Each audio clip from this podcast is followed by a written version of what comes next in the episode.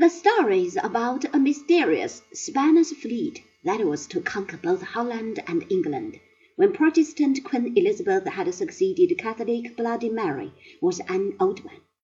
For years the sailors of the waterfront had talked about it.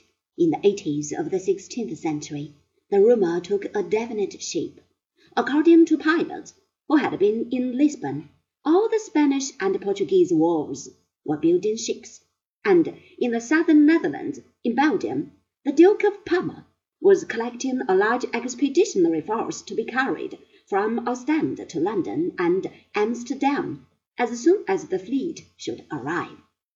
In the year 1586, the Great Armada set sail for the north, but the harbours of the Flemish coast were blockaded by a Dutch fleet, and the Channel was guarded by the English, and the Spaniards accustomed to the quieter seas of the south, did not know how to navigate in this squally and bleak northern climate.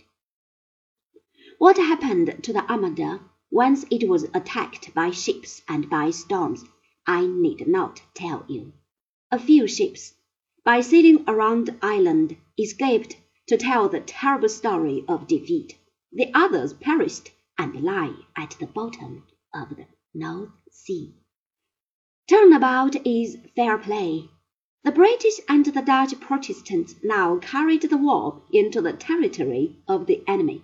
Before the end of the century, Houtman, with the help of a booklet written by Linschoten, a Hollander who had been in the Portuguese service, had at last discovered the route to the Indies.